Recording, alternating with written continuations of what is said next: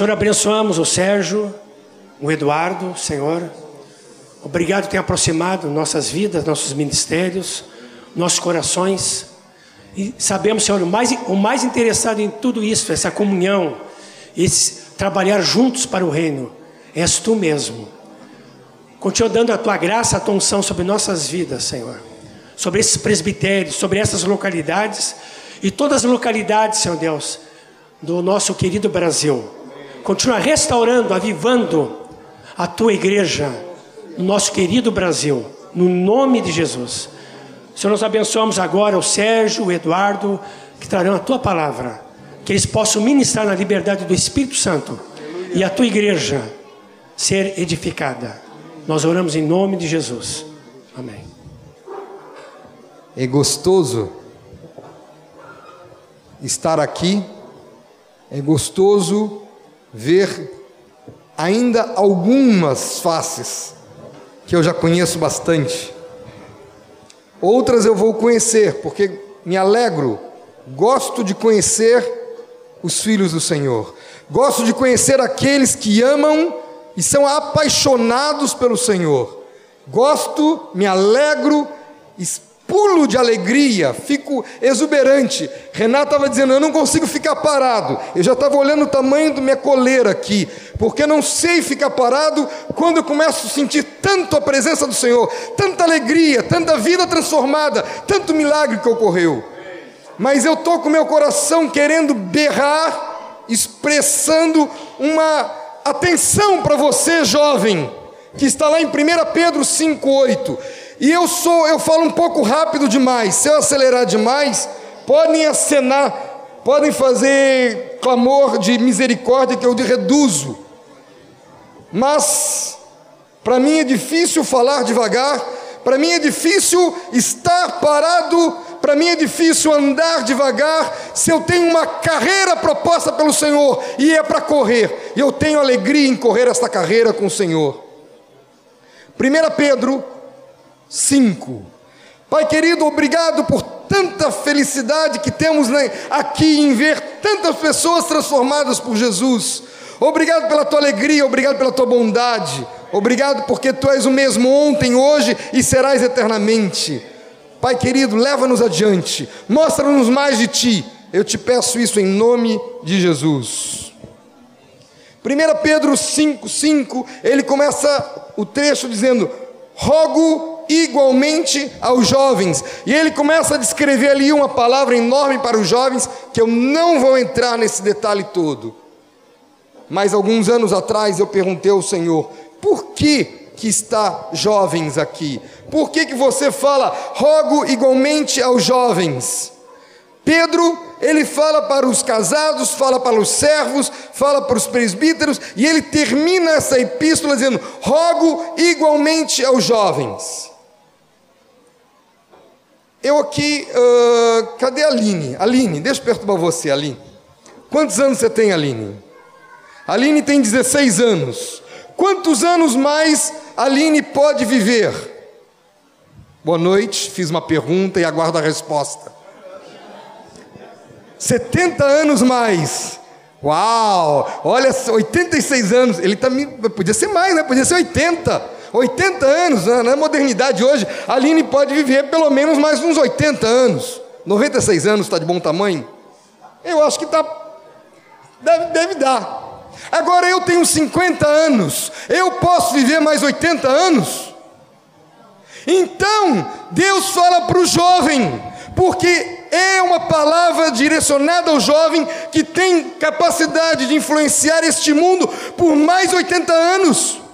Eu não tenho mais essa capacidade. Não falo eu como presbítero, falo eu como homem normal. Não tenho esta capacidade que você tem, jovem, de influenciar esse mundo. Mas Satanás sabe que você pode influenciar o mundo. Satanás tem convicção disso. E ele está como um leão que ruge, procurando alguém para tragar por inteiro, procurando alguém para destruir. Ele está dando voltas e voltas e voltas procurando alguém que ele possa de repente, uau, comeu, destruiu por inteiro. E eu berro mesmo porque eu fico preocupadíssimo com isso. Alguns anos atrás, uns oito anos atrás, eu soube de uma história que me deixou profundamente chocado e eu quero contar essa história para vocês, só para chocar vocês, só para chamar a atenção de vocês. Se converteu em Salvador uma senhora analfabeta e seu filho de oito anos lia a palavra, fazia catequese, fazia, estudava apostila com a mãe, lia para a mãe a Bíblia e continuava lendo a palavra para a mãe, e o filho foi alfabetizando a mãe através da palavra. Esse garoto foi crescendo e eles foram, se mudaram para o interior. Eles foram para uma cidadezinha do Pernambuco que faz fronteira com, a, que é divisa com Bahia, uma cidade chamada Cabrobró. Depois de lá, muito espaço, muito depois de lá. E esse garoto era primeiro lugar em, nas turmas de escola, foi crescendo, foi crescendo, e ele tinha Suzy. Oi. Eu estou reconhecendo as pessoas de vez em quando eu falo e paro. Foi, uh, foi, obrigado, amado. Foi crescendo até que foi entrou naquela cidade um circo que muda de cidade em cidade, um mafuá que muda de uma cidade para cidade, eles montam e depois desmontam e vão para outra cidade. Um parque de diversões, aliás, não é um circo, um parque de diversões. E ele foi para esse parque de diversões, lá conheceu um rapaz pouca coisa mais velha do que ele, tinha 17 para 18 anos. E essa história que eu conto para vocês, ele contou para mim pessoalmente.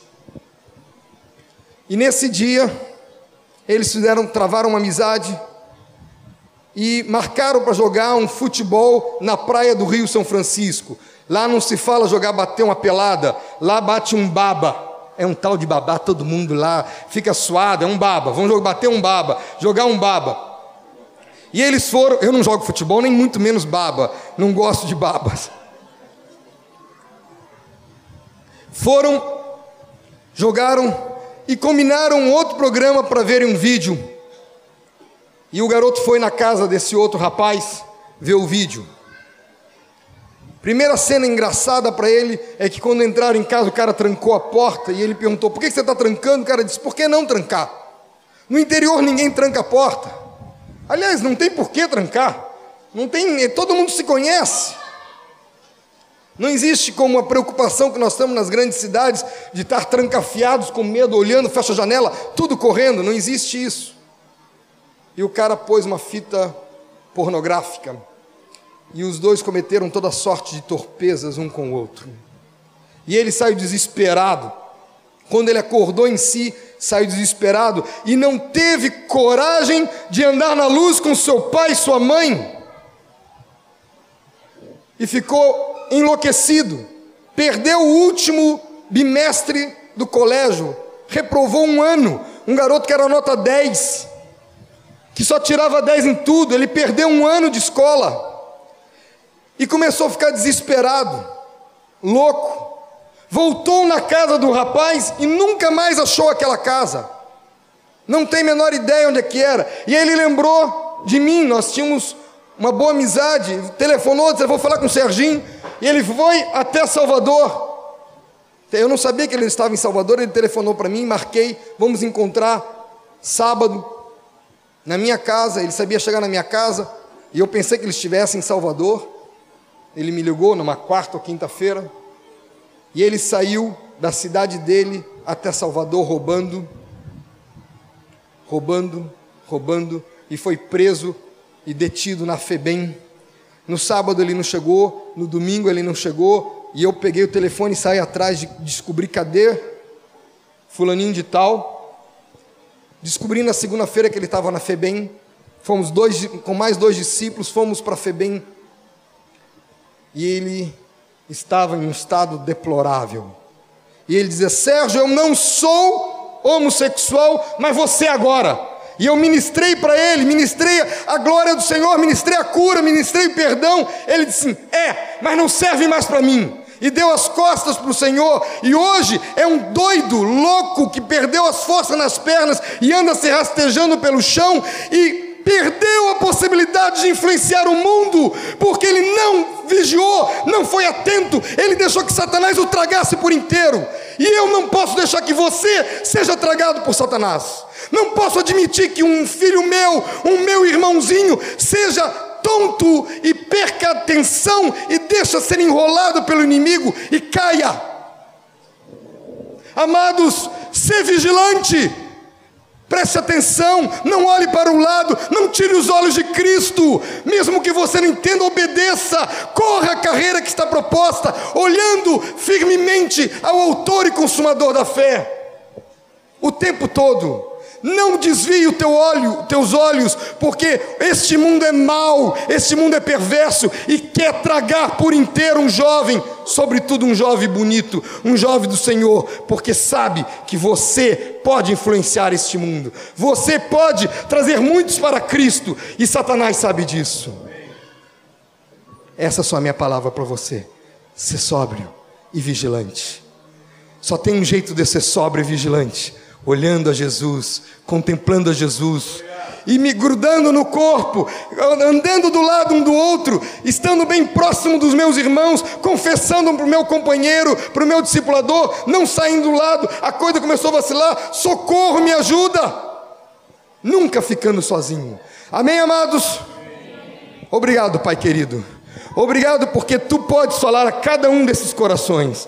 Pai, eu quero te suplicar que tu marques com fogo, fogo teu, cada um, para que nunca tire os olhos de Cristo, para que nunca desviem nem para a esquerda nem para a direita, mas sigam, sigam olhando, contemplando a ti o tempo todo. Pai, tem misericórdia de cada um de nós. Eu te peço em nome de Jesus. Aleluia.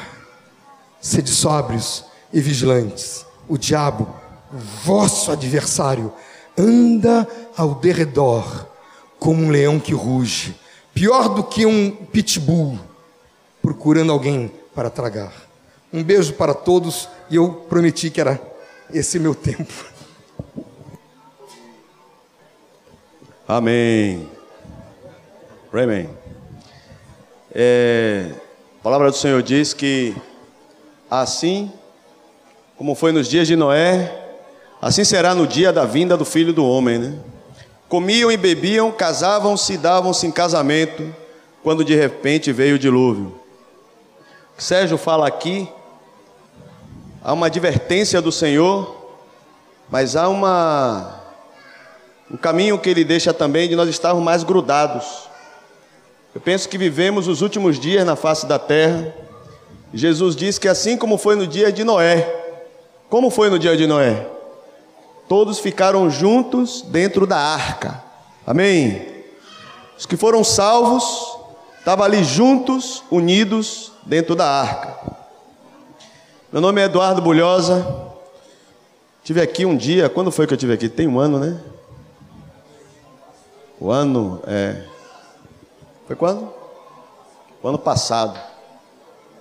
No ano passado a gente tratou aqui sobre dons do Espírito. Tiveram alguns até aqui que foram curados.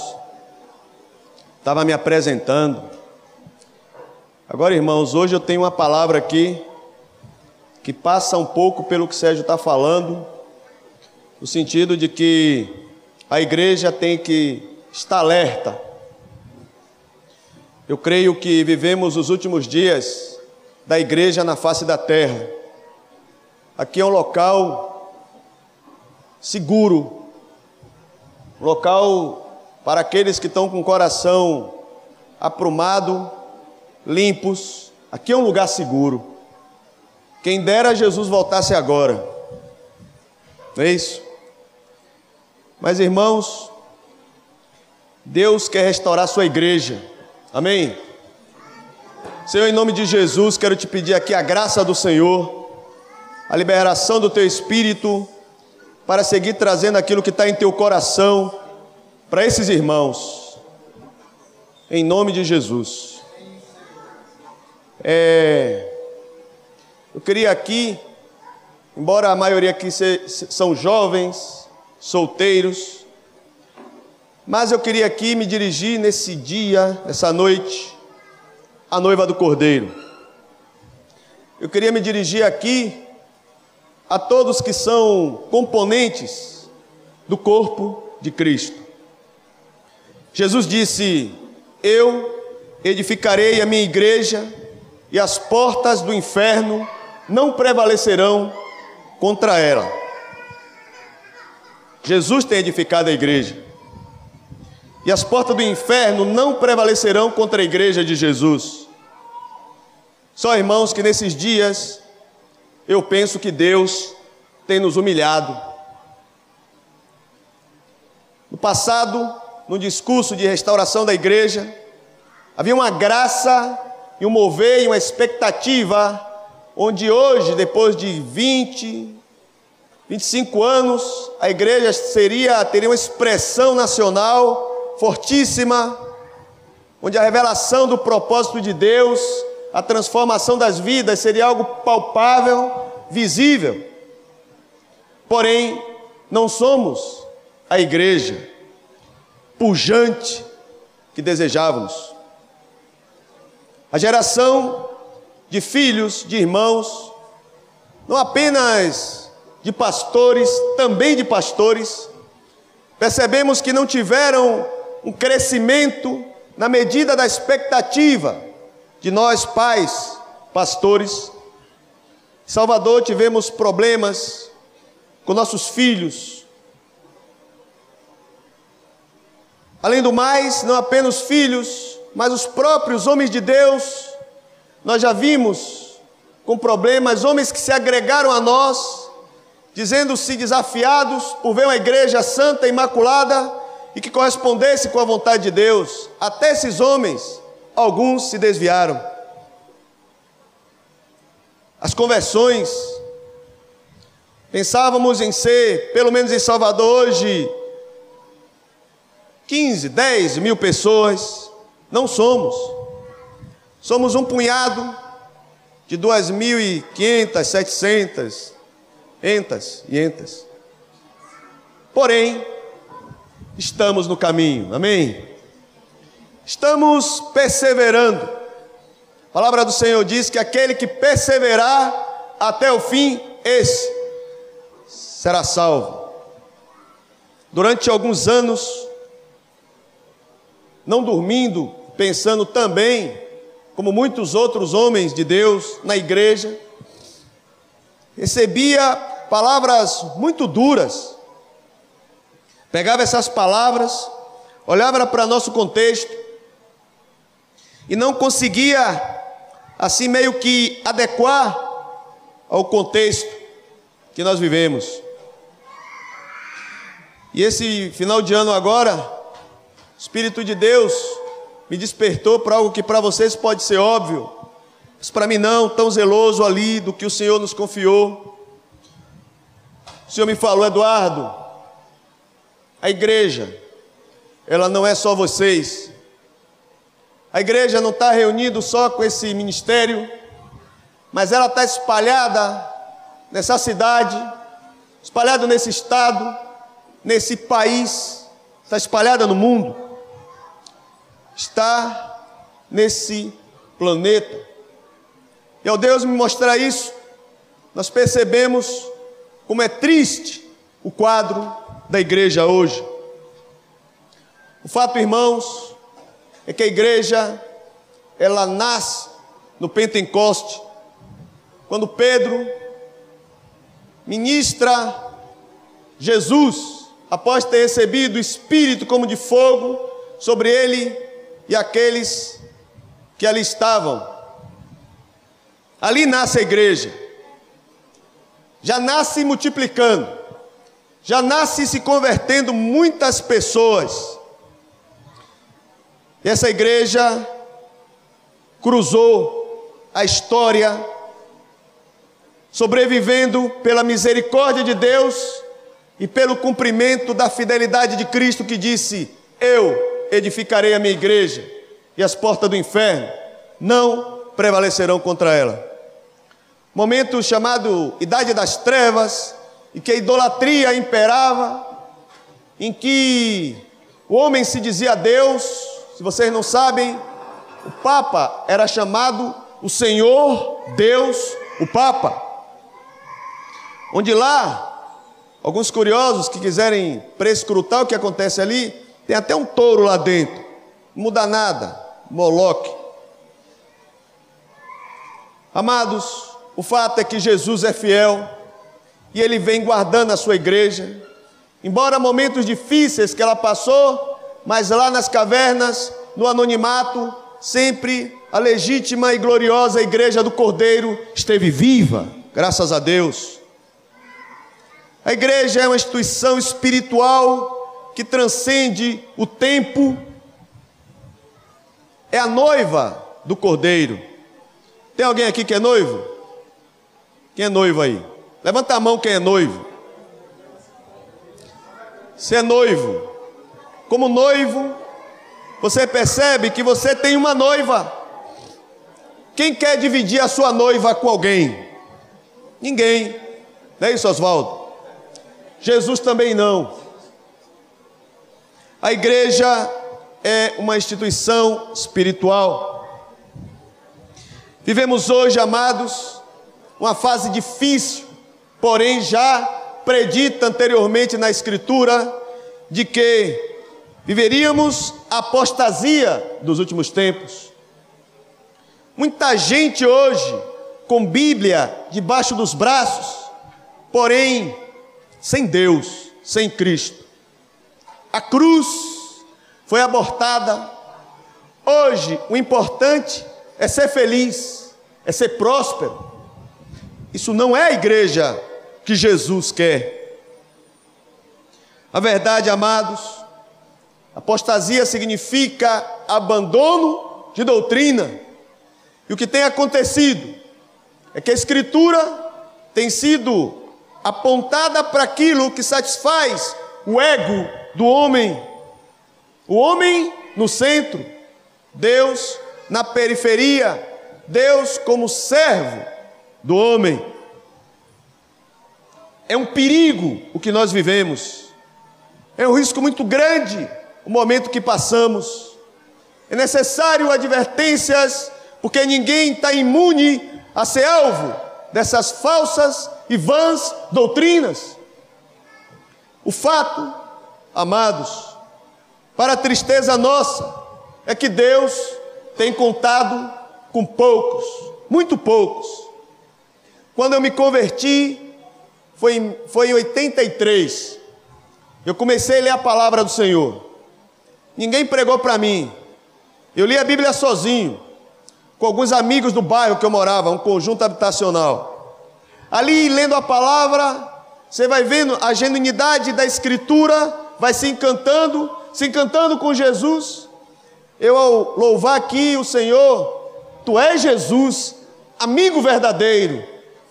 Essa foi a frase que eu falei quando eu vi um homem justo e santo comendo com pecadores. E falei para mim, encontrei um amigo, amigo verdadeiro, nunca nos abandona, amém? Esse é o nosso Jesus. Mas naquela época, algumas revelações vinham e percebíamos que havia algo diferente entre a escritura e a realidade. Os cristãos eram parecendo uns homens surumbáticos, moribundos, né?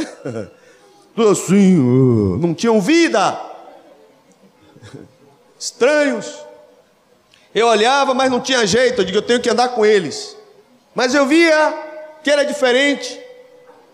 Até que o Espírito Santo nos indicou na época, revelando que Jesus foi batizado não porque ele era pecador, e sim porque ele precisava de estar sob cobertura para dar continuidade ao seu ministério. E ali Deus disse: Ó, se Jesus teve que estar debaixo de cobertura, vocês também têm que estar. E aí nós começamos a procurar na cidade um grupo. Fomos conhecer todo tipo de denominação adventista, presbiteriana, luterana, Assembleia de Deus, batista, via lá a presença de Deus. Não poucas vezes era difícil você não levantar uma mão, dada a graça, a unção do Espírito, uma palavra de salvação. Porém, Deus não, nunca nos indicou de ficar em tais lugares, até que o Senhor, por intermédio de um amigo meu, me levou lá onde estava Marcos e Mário e aí Deus disse: é aqui que você tem que ficar. Eu fui o peixe que caiu dentro do aquário, né? Aí caímos dentro desse maravilhoso aquário. Mas irmãos, a realidade era outra. Se você falasse, aquela pessoa é crente, era uma pessoa justa, era uma pessoa honesta, era um pai de família responsável, tinham filhos que andavam numa realidade moral muito acima da média da sociedade. Só que hoje a história é diferente. Hoje a maioria dos que andam com Bíblia debaixo do, do braço são oportunistas, dando mau testemunho, mentem. Que tristeza. Ivan Baker, nosso amado que partiu, está com o Senhor, apóstolo da Argentina. Uma certa vez ele falou que entre 85 a 90% dos homens que andam com a Bíblia debaixo do braço vão para o inferno. Billy Graham, considerado o maior apóstolo do, nosso, do século passado, num dos seus livros, Tempestade Final, é bom dar o endereço. Ele falou que 90%, 90% dos homens que levantaram a mão, fruto da sua pregação, não serão salvos. Esse é o quadro. São homens responsáveis que estão falando isso. Deus, Ele é Pai, Filho e Espírito Santo. E habita no terceiro céu, local onde nós nos voltamos para adorá-lo e exaltá-lo. Tem esse primeiro céu que nós olhamos, é o firmamento. Só amados, que tem um chamado segundo os céus, onde alguém que tudo quer imitar Deus, que é o diabo, também habita. E para não deixar de ser diferente, é besta, dragão e falso profeta. Como besta, ele representa as nações ímpias. Como dragão, é o acusador dos irmãos, aquele que os acusa, Satanás, acusa de dia e de noite. E o falso profeta? Quem é? Falso profeta é aquele que tem a responsabilidade de criar religião sem Cristo, com engano e sedução. A esses, Jesus dirá: Nunca vos conheci, apartai-vos de mim, vós que praticais iniquidades. E hoje, acontece muita coisa, muitas coisas mirabolantes, sinais, milagres. E muitos naquele dia me dirão: Senhor, Senhor, não fizemos muitos milagres em teu nome, não ressuscitamos mortos. E Jesus diz: E eu vos direi explicitamente: Apartai-vos de mim, vós que praticai iniquidade. Não foi diferente no tempo de Moisés, diante de Faraó. Moisés chegava lá, com a serpente, um cajado, que jogava no chão se transformava numa cobra. Os magos de Faraó faziam o mesmo. Com detalhe: a cobra de Moisés engoliu a de Faraó. Em Lucas 4 não foi diferente. Na tentação lá do deserto, Satanás não seduziu Jesus, tentou seduzir Jesus com outra coisa senão com a própria palavra de Deus. Vamos abrir a Bíblia em Mateus 7,15 e ver o que o Senhor Jesus nos adverte com respeito a essa realidade. Mateus 7,15.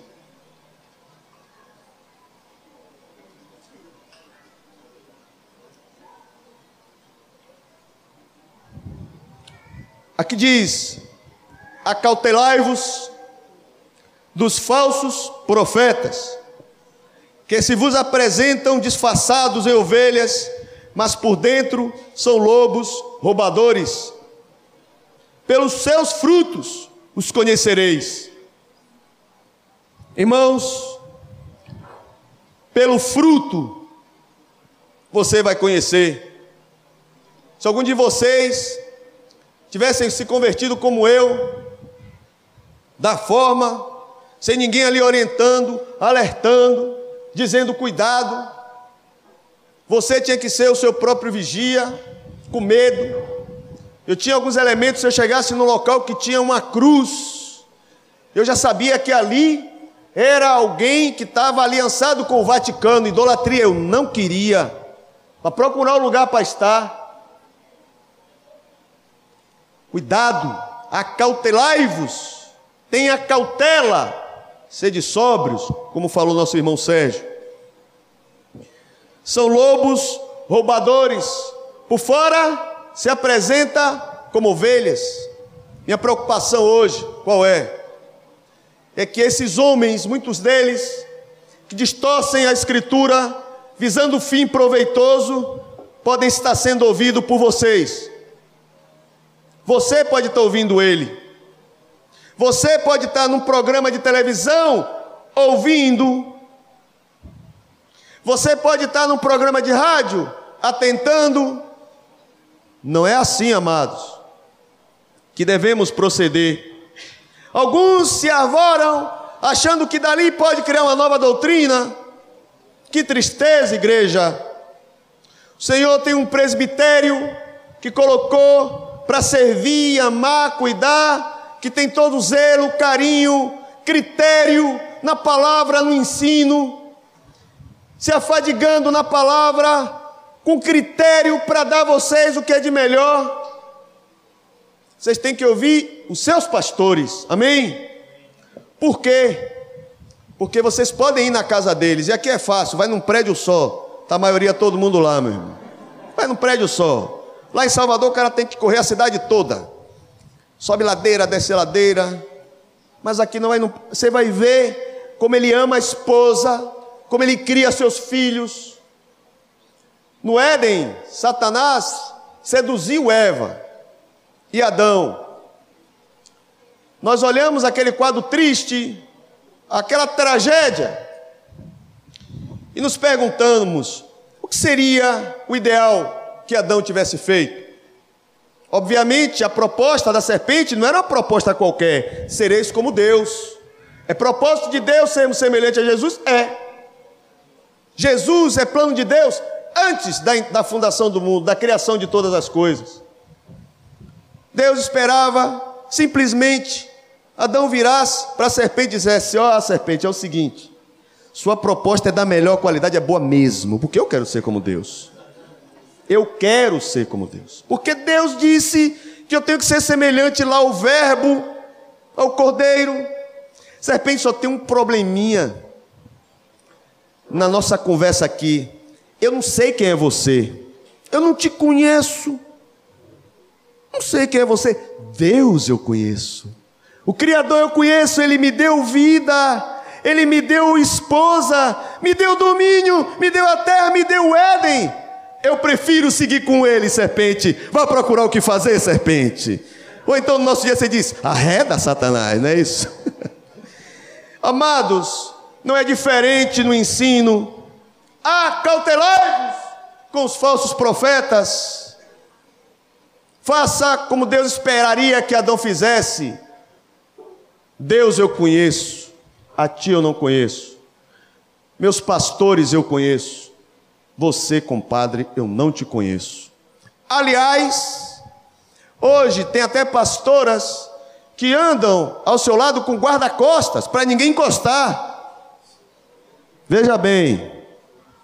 E tem gente que segue. Que tristeza.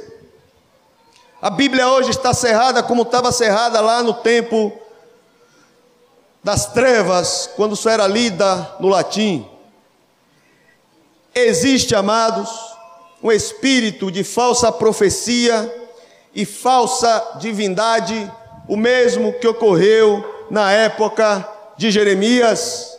Não tenha dúvida disso. Deus, que é uma igreja formada em cima da planta dele. Amém? Não podemos acrescentar nem diminuir nada. Jesus disse: da maneira que o Pai me falou, assim eu faço. Quantos aqui são discípulos de Jesus? Levanta a mão aí. Da maneira que Jesus falar, nós fazemos. Amém? Deus não precisa de mim, não precisa de nós. Moisés, muito instruído na ciência egípcia, lá na casa de Faraó, foi formado para ser imperador, tão inteligente, 40 anos, já com 80, muito mais cheio de experiência, lá no monte ele não deu um pio, uma palavra. Deus não precisa de nós, Deus sabe o que é melhor, amém? Agora, amados, o fato é que nesse contexto todo, Jesus está conosco. Jesus concorre ao nosso favor e não contra nós.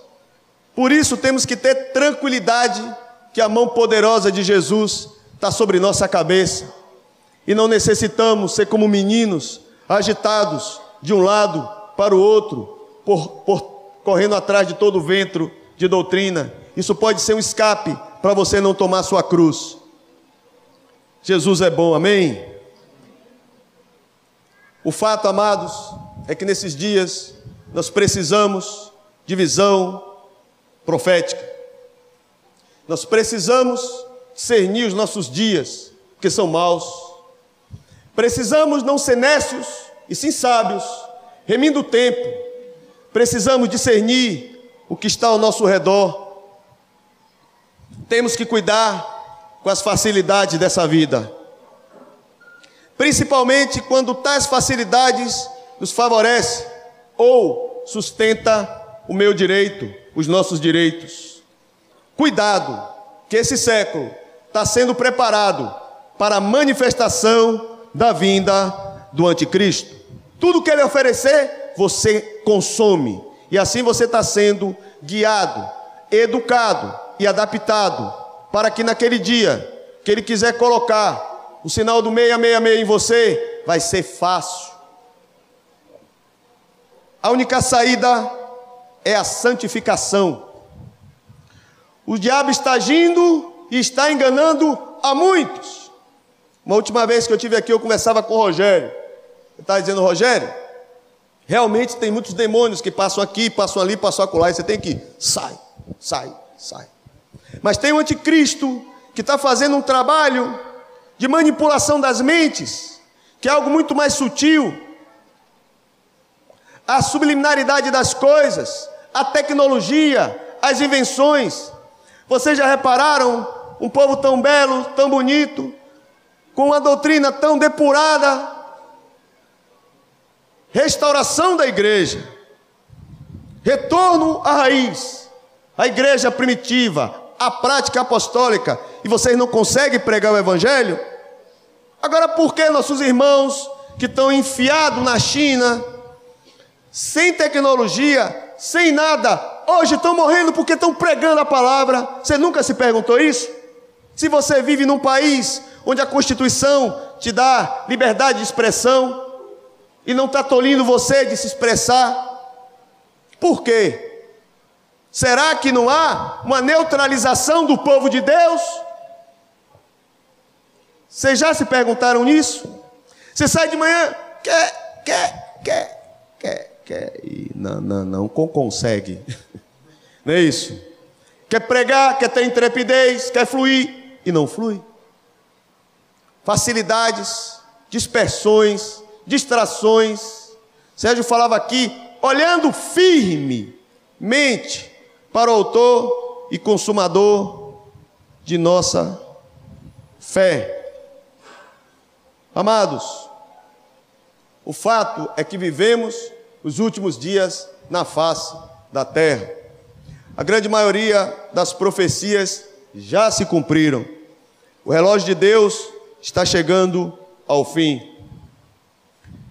Tem muita gente que, por essas coisas que eu falo, foram usadas por Deus e vão para o inferno. Não tenha dúvida disso.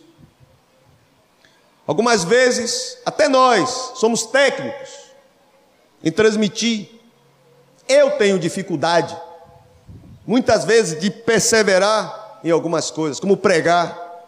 Tenho sido tão desafiado com alguns irmãos nesse Brasil, como Carlos, como Zé Maria, pregando, pregando, pregando. Eu me sinto constrangido a ser como eles. Pregar, pregar, pregar, pregar, pregar. Ter um senso de urgência no coração. Prego, dá um gancho aqui, doutor ali. Sou bombeiro hoje. Só fico resolvendo o problema da igreja, apagando incêndio, né? Tantos problemas. Só, irmãos, que o Espírito Santo quer levantar uma igreja viva. Amém? Uma igreja cheia da graça de Cristo. Não podemos ser vaidosos achando que nós vamos produzir essa igreja. Quem vai produzir essa igreja é o Espírito Santo de Jesus Cristo. Porém, temos que discernir o nosso momento. Esses dias, ano passado, há uns, não, esse ano já, uns dois meses atrás, eu estava com minha esposa andando ali na orla de Salvador. De repente passou um carro na minha frente, carro bonitinho, arrumado. Tinha uma frasezinha assim: Eu sou católico, sou feliz. E eu comecei a fazer uma reflexão com minha esposa sobre aquela frase. Eu disse: Ó, aquele camarada ali, ele está andando ali, numa postura e uma atitude, eu estou posicionado em minha convicção, eu sou católico, sou feliz. Ele deve se achar muito belo, não preciso que você pregue para mim. Amados, vamos abrir a Bíblia em Apocalipse 21. 8. Eu creio que muitos dos que estão ali dentro, pode existir, não sei, não estou aqui para julgar, não sou Deus, que creem no Jesus Cristo vivo. Não sou eu aqui que vou julgar. Porém, amados, aqui está escrito e está claro, quanto porém aos covardes, aos incrédulos, aos abomináveis, aos assassinos, aos impuros, aos feiticeiros, aos idólatras e a todos os mentirosos, a parte que lhes cabe será no lago que arde com fogo e enxofre, a saber, a segunda morte. Alguns pensam que a Bíblia vai mudar porque ele tem um posicionamento. A Bíblia não vai mudar. Passará os céus, passarão os céus e a terra, mas as minhas palavras não passarão. Aquele que não poupou seu filho, não vai me poupar, não vai te poupar, não vai poupar ninguém. Jesus disse: está consumado. Na época de Isaías, Jeremias, Daniel, o povo foi levado para a Babilônia por causa disso, idolatria. A idolatria ela pode estar expressa em vários aspectos da vida. Tudo que toma lugar de Deus é idolatria. Pode ser o trabalho, pode ser a televisão, a informática, o futebol. Qualquer uma dessas coisas pode ser idolatria. Mas tem algumas que são mais definidas e são conscientes. Deus não poupou seu povo de mandar para o exílio, para estar nas mãos de Nabucodonosor. O fato, amado, é que naquele tempo, ali já com Nabucodonosor, o povo fica ali, vem Daniel, Nabucodonosor morre, vem seu filho, filhão dele, chamado Belsazar. Belsazar, certa vez, pegou os utensílios da casa de Deus, fez uma festa ele fez uma grande festa. E nessa festa, enquanto ele estava lá com duas mil pessoas, celebrando, fazendo festa e bebendo vinho em taças de ouro, que servia ao templo do Senhor, de repente aparece uma mão sozinha escrevendo numa parede. Imagine uma mão escrevendo sozinha aqui. Não ficava um, meu querido. Todo mundo sai aqui correndo, né? Uma mão. Quero o profetão que ia querer ficar aqui. Misericórdia. E estava escrito lá: Mene, mene, tekel, Pazim. Diz que quando aquele rei viu aquela mão escrevendo, ele, diz a palavra que os seus joelhos batiam no outro, assim ó. Ficou tremendo de medo. E aí o que ele fez? Chamou seus magos para alguém dizer o enigma daquelas palavras. Veio um, veio outro, ninguém sabia decifrar o enigma. Até que sua mãe lhe informou que havia um dos magos de seu pai chamado Beltesazar, que era Daniel, e que ele era um homem de espírito excelente e conhecedor de todas as culturas e muito sábio, e bom de interpretação de sonhos e visões. Daí ele convoca a sua presença, rei, né? Beltesazar. E aí faz aquele, aquela recepção. Parará, pam, pam, e vai entrar Beltesazar. E ele diz: Eis que aquele que decifrar tal enigma, eu darei a metade do meu reino. Olha que era um império. E Beltesazar tem uma atitude que é modelo para os nossos dias, para mim, para você. Ele vira para o rei e disse: Ó, oh, o teu reino você fica para você. Agora o que está escrito ali é o seguinte: você vai morrer, foste pesado em balança e achado em falta. E ainda nessa noite você, meu amigo, vai morrer. Morreu. Aquela noite ele morreu, né? Então, irmãos, não não podemos ser diferente de Daniel. Não podemos aceitar todas as ofertas. Mas segue a vida. E o povo de Deus estava lá até que Vamos abrir a Bíblia em Esdras, capítulo 1, de 1 a 5. Nessa época aqui, o povo de Deus já estava sob domínio de outro reino, outro império, chamado Império Persa. Aqui diz: Esdras é depois de Segunda Crônicas e antes de Neemias. Esdras 1. Estão entendendo? Está claro? Está claro, Samir? Você que sabe, conhece o povo aí. Está claro? No primeiro ano de Ciro, rei da Pérsia, para que se cumprisse a palavra do Senhor por boca de Jeremias, despertou o Senhor espírito de Ciro, rei da Pérsia, o qual fez passar pregão por todo o seu reino, como também por escrito dizendo: Assim diz Ciro, rei da Pérsia: o Senhor, Deus dos céus, me deu todos os reinos da terra e me encarregou de lhe edificar uma casa em Jerusalém de Judá. Quem dentre vós é de todo o seu povo, seja seu Deus com ele, e suba a Jerusalém de Judá e edifique a casa do Senhor, Deus de Israel. Ele é o Deus que habita em Jerusalém. Todo aquele que está em alguns lugares em que habita, os homens desse lugar o ajudarão com prata, ouro, bens e gado afora as dádivas voluntárias para a casa de Deus, a qual está em Jerusalém. Aqui o rei da Pérsia foi tocado pelo Deus vivo para restituir de volta o seu povo, a sua terra, além do mais, reedificar a sua casa. E aqui no 5, então ele faz uma proposta. No 5 tem o resultado. Então se levantaram os cabeças de famílias de Judá e de Benjamim e os sacerdotes e os levitas, com todos aqueles cujo Espírito Deus despertou para subirem a edificar a casa do Senhor, a qual está em Jerusalém. Irmãos, Esdras era um profeta, viveu num tempo difícil, em que a casa de Deus estava em ruínas. Não é diferente hoje a casa do nosso Pai, a casa de Jesus, está em ruínas. Não podemos nos avaliar só por nós,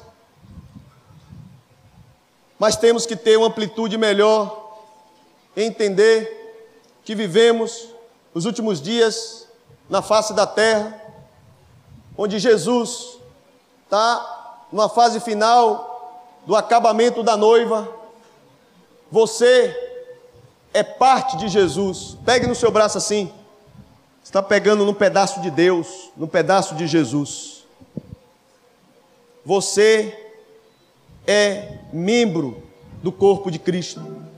Um consolo Deus me deu quando eu me desesperava. Deus me disse: Eduardo, eu estou no acabamento final da minha igreja. Durante séculos, eu venho elegendo pessoas para que componham a minha noiva. Eu estou no tempo final, isso me, até me aliviou. Mas, irmãos e irmãs, você também é parte dessa igreja gloriosa, sem mácula, sem mancha nem ruga, que Jesus vem buscar. E assim como foi nos dias de Ciro, quando ele foi usado por Deus, porque todos os reinos era dele, Deus quer usar você. Deus quer despertar o espírito dos homens dele para edificar a sua casa, para restaurar a sua igreja. Quando eu estava vindo para cá, eu pensava, Senhor, não sei quantos vão entender isso, mas se poucos entenderem, já vai ser muita coisa. Há uma necessidade, irmãos, de a gente entrar naquilo que é necessidade de Deus.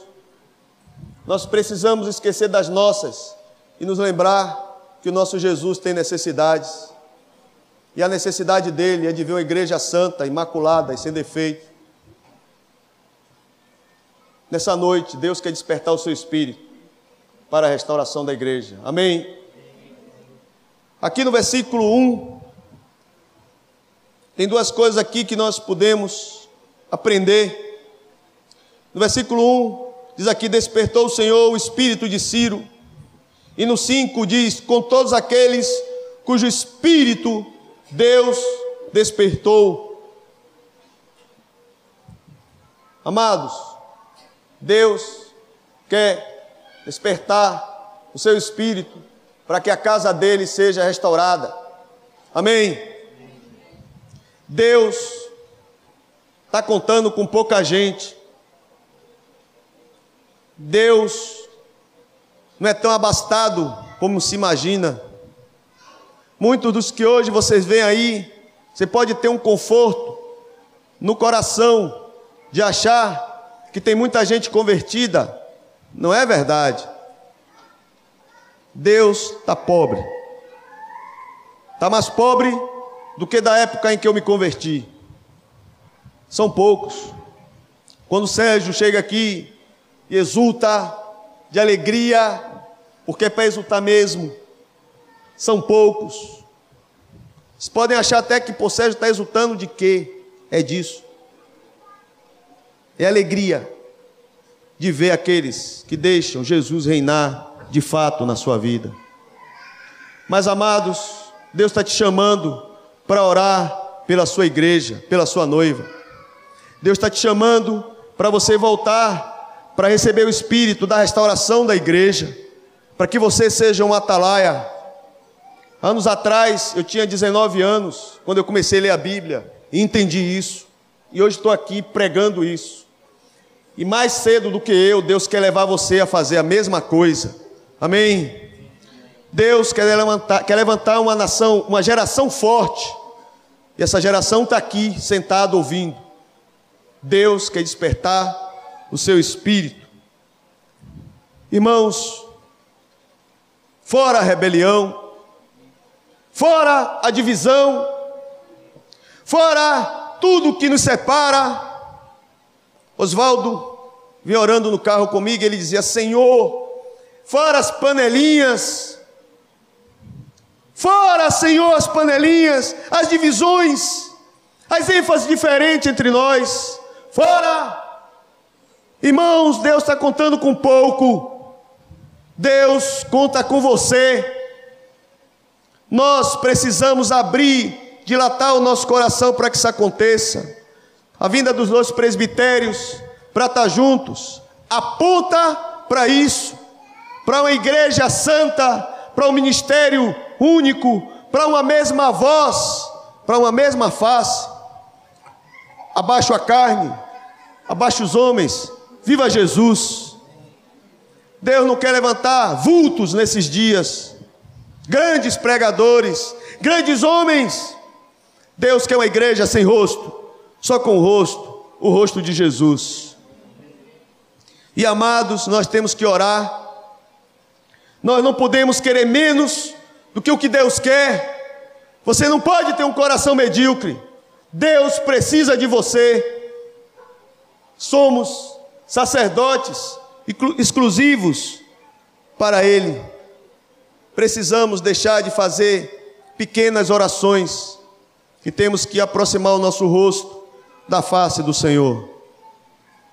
Temos que entrar no quarto e parar de orar e pedir só por nós, mas precisamos tentar olhar um pouco no rosto do nosso Deus e perceber quais são as suas necessidades.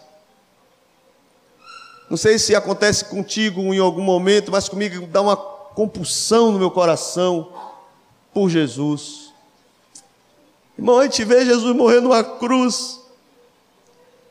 Esperava que o fruto do penoso trabalho da sua alma ele se alegrasse. E a gente vê homens buscando seus próprios interesses. Jesus não buscou senão o interesse do Pai, amados. Ele não se deu pela metade, ele se deu inteiro por nós. Não podemos correr pelas nossas próprias casas, temos que correr pela casa de Deus, pela casa de Jesus. Jesus merece, o Pai merece. Nós não podemos ficar de braços cruzados, olhando essa realidade, sem fazer nada. Deus quer levantar profetas, homens e mulheres de Deus de oração, e que não se adequa a esse século. O Senhor nos convida a servi-lo de todo o nosso coração.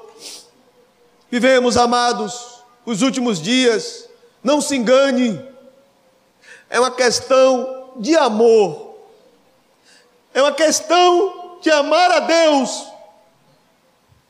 Não se trata de doutrina, não se trata de apostilas, não se trata de nada frio, se trata de um coração fundido com outro coração, o teu coração sendo um com o de Jesus.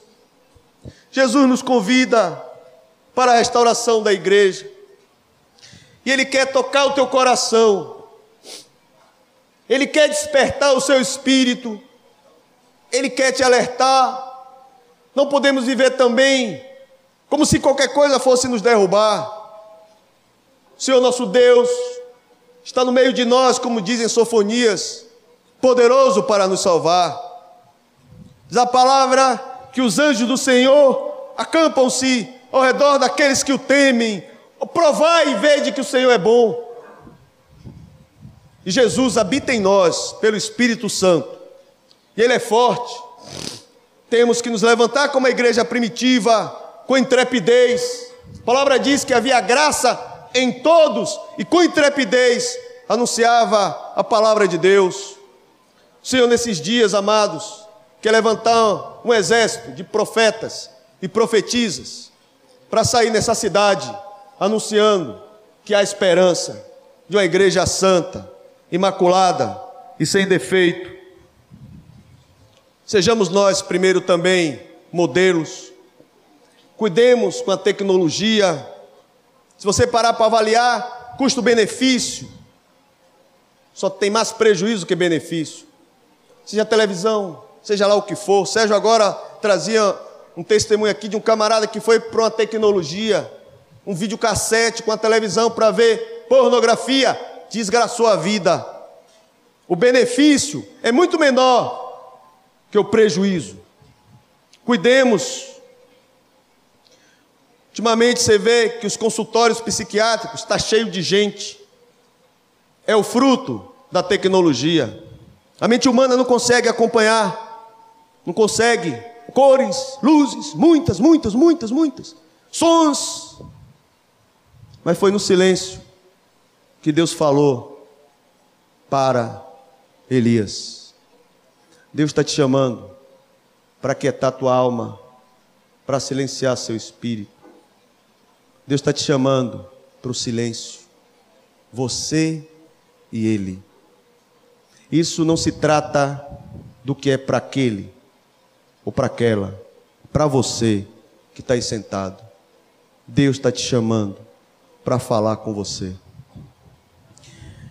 Aqui, vamos abrir a Bíblia, finalizando aqui Isaías 6, 6, 1.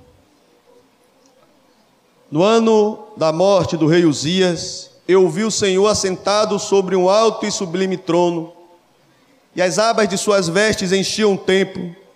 Serafins estavam por cima dele, cada um tinha seis asas, com duas cobriu o rosto, com duas cobriu seus pés, com duas voavam. Clamavam uns aos outros, dizendo: Santo, Santo, Santo é o Senhor dos exércitos. Toda a terra está cheia da sua glória. As bases do limiar se moveram à voz do que clamava, e a casa se encheu de fumaça. Então disse eu: Ai de mim, estou perdido, porque sou homem de lábios impuros e habito no meio de um povo de impuros lábios. E os meus olhos viram o Rei, o Senhor dos exércitos. Então dos serafins voou para mim, trazendo na mão uma brasa viva, que tirara do altar com uma tenaz.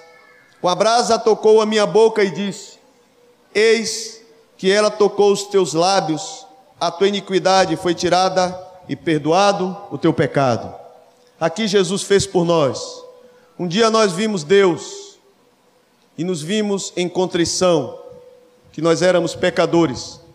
A brasa aqui é um tipo de Cristo que tocou em nós e nos purificou. Só que aqui, como com o profeta, Deus nessa noite fala conosco Diz aqui no 8: Depois disto, ouvi a voz do Senhor que dizia: A quem enviarei e quem há de ir por nós? Que o Pai, o Filho e o Espírito Santo pergunta: E por nós, quem vai? Por sua casa nós sabemos que muitos já vão, e por nós, quem vai? Senhor, em nome de Jesus, que venha a sua graça sobre cada um dos irmãos, para compungir seu coração, Pai, pelas suas necessidades, pela necessidade do teu filho de ter uma igreja santa, imaculada e sem defeito. Teu Espírito Santo, Senhor, se mova aqui nessa noite para despertar o espírito dos homens e mulheres aqui que estão sentados para a restauração da sua casa, para a restauração da sua igreja. Em nome de Jesus, Senhor. Derrama aqui uma graça e uma luz sobre nossos corações, iluminando nossos corações pelo teu espírito. E vem com a tua face sobre o nosso rosto, para que percebamos as suas necessidades, Pai. Em nome de Jesus. Que a tua graça, Senhor, tua misericórdia nos acompanhe. Que o poder de Deus nos tome pelas mãos nos leve a trabalhar para glorificar o teu nome, como teu filho, Senhor, que fez a pior parte, morreu na cruz. Nos ajude a ser fiel como ele, Senhor. Em nome de Jesus, Senhor. Amém. Agradecemos por essas palavras preciosas, amém? Sérgio, de Eduardo, palavras de, podemos dizer, exortações amorosas. São palavras bem para esses dias mesmo. E as duas se completam. O Senhor quer nos usar na restauração da casa de Deus, que é a igreja, a sua noiva, amém? Quer usar cada jovem aqui. Não quer usar nem 10%, 50%, 99%, quer usar 100% todos jovens. Na idade que estão. O jovem não é o futuro da igreja. O jovem é a igreja. Como as crianças também não são o futuro da igreja são igrejas. O Senhor quer usar na nossa geração. O Senhor não quer que nenhum dos jovens aqui passe a sua geração em branco. Não. O Senhor que cada jovem seja usado e ousado pelo Senhor. Amém? Mas cuidado. Satanás, como um leão, ruge ao nosso derredor. Porque ele quer tirar tudo aquilo que o Senhor colocou na nossa vida aquilo que o Senhor quer usar na edificação da casa do Senhor. Por isso, queridos, diz o texto de 1 Pedro 5, nós temos que nos sujeitar a quem? A Deus, aos mais velhos, aos irmãos, e resistir a Satanás. Né? E ele vai o quê? O diabo vai fazer? Dar a voltinha ao redor de nós, mas ele vai embora. Mas cuidado, ele é muito sutil, o diabo, sabia? O diabo não é bobo. O diabo, ele é sagaz, esperto. Ele vai entrando na nossa vida, quando a gente mal vê, já está entrando, né? Mas, queridos, quem está orando e vigiando, vai discernir quando o diabo sutilmente quer entrar na nossa vida.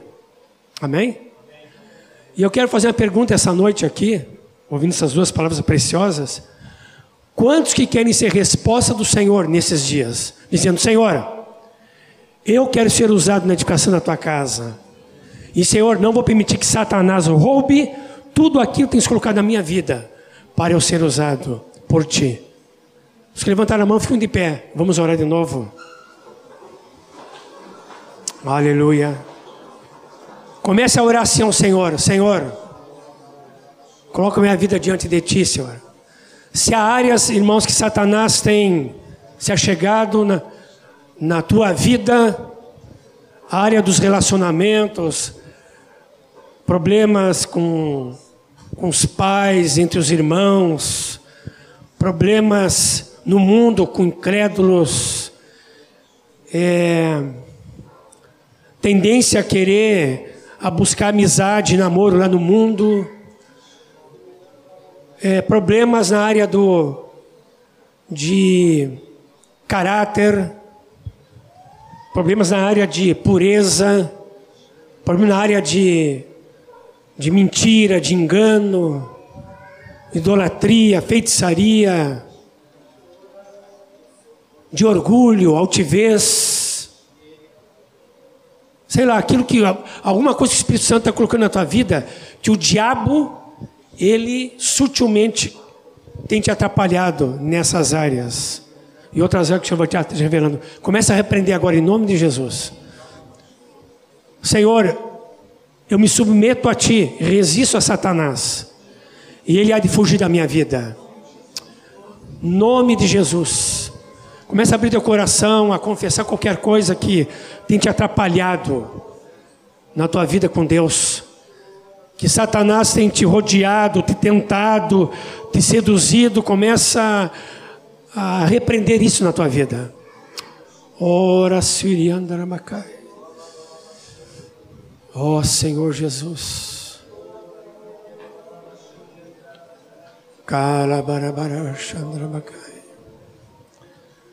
Comece a entregar qualquer obstáculo, qualquer empecilho, qualquer treva Nome de Jesus.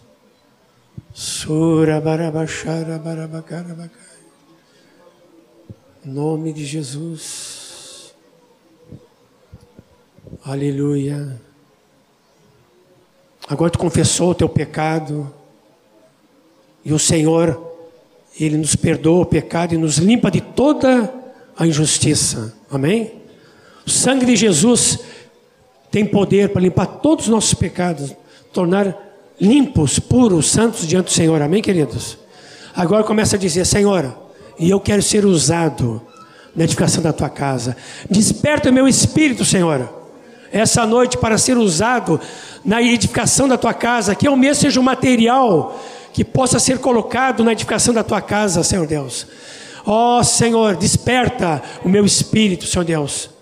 Desperta a minha vida, Senhor Deus, renova a minha vida, transforma a minha vida essa noite, mais uma vez, de glória em glória, Senhor Deus, para ser usado por Ti, que não seja uma geração que passe em branco, mas seja uma parte da geração ser usada por Ti. E Senhor, eu ergo meus olhos para Ti, e como Isaías, eu olho para Ti, Senhor, e vejo toda a impureza da minha vida e toda a impureza do Teu povo, Senhor mas, Senhor, eu digo, Senhor, limpa a minha vida, vem com a brasa do teu altar, Senhor, e queima os meus lábios impuros, queima toda a impureza da minha vida, e tu perguntas: quem irá por nós? Quem irá pelo Pai, pelo Filho e Espírito Santo? E nessa noite eu digo, Senhor, envia-me a mim. Eu, Senhor, dou resposta a Ti essa noite. Nome de Jesus. Minha vida é tua, Senhor. Como nós cantamos no começo, e podemos cantar ainda essa noite: Reina em mim, Senhor. Reina, Senhor, na minha vida. Ó oh, Senhor, no nome de Jesus nós oramos. E no nome de Jesus nós consagramos a Ti. No nome de Jesus, Senhor Deus. Obrigado pela Tua palavra essa noite, Senhor Deus. Essas duas palavras se completam, Senhor. E que nessa noite foi uma palavra de advertência amorosa. E eu recebo, Senhor Deus. Muito obrigado. Senhor, eu ao sair daqui essa noite, eu sairei mais diferente como eu entrei. Sairei mais santo, mais puro, mais cheio da tua glória, Senhor Deus, mais cheio de santidade, Senhor, mais rendido a ti, totalmente a ti. Tu és o nosso Senhor. Reina, Senhor, na minha vida, reina na minha casa, Senhor Deus. Reina no trabalho onde eu estou, reina no colégio, Senhor Deus, na faculdade, por onde eu for, em nome de Jesus. Amém, queridos? Quantos se entregaram ao Senhor novamente? Quantos se voltaram para o Senhor novamente? Nós estamos nos entregando, nos voltando, amém? De fé em fé, de glória em glória, até ser aquele dia perfeito no seu arrebatamento. Deus tem falado também ao meu coração sobre algo que ele falou no retiro de discipuladores, sobre o nosso alimento. A nossa vida, ela reflete aquilo que nós nos alimentamos. Nosso coração reflete aquilo do que ele está cheio. Deus tem falado ao meu coração sobre, para mim, Samir, sobre a tecnologia, sobre a internet, sobre a comunicação, sobre as coisas que nos cercam e que nós vamos deixando entrar como um alimento. Tudo que chega até nós é um alimento a mais simples informação, porque procede de um coração que transmite para nós algo e aquilo fica em nós. Irmãos, sendo bem franco, revejamos nossas prioridades, o que nós temos compartilhado mais a nossa vida, nossa atenção para a palavra de Deus nosso tempo em internet, nosso tempo em comunicação, nosso tempo olhando filme, nosso tempo se enchendo daquilo que não agrada ao Senhor ou daquilo que só agrada a nossa carne. Sendo bem franco, irmãos, é um desafio para mim, não é um desafio difícil, é uma questão de decisão. Nossa vida é alimentada todos os dias, e daquilo que eu me alimento é o que eu sou. Em Hebreus, uh, capítulo 10, no versículo 14, o Senhor diz: Porque com uma só oferta o Senhor Jesus nos aperfeiçoou, e para sempre os que estão sendo santificados. O Senhor já nos aperfeiçoou, porque o Senhor Jesus já morreu na cruz do Calvário por nós e ressuscitou para nos dar vida, e o Senhor já nos deu vida. Nós temos que andar em santificação, amados. E isso somos nós que temos que fazer. Porque a obra da cruz já foi realizada, já foi feita. Nós somos salvos. E nós temos que andar em santificação para honrar o nome de Jesus.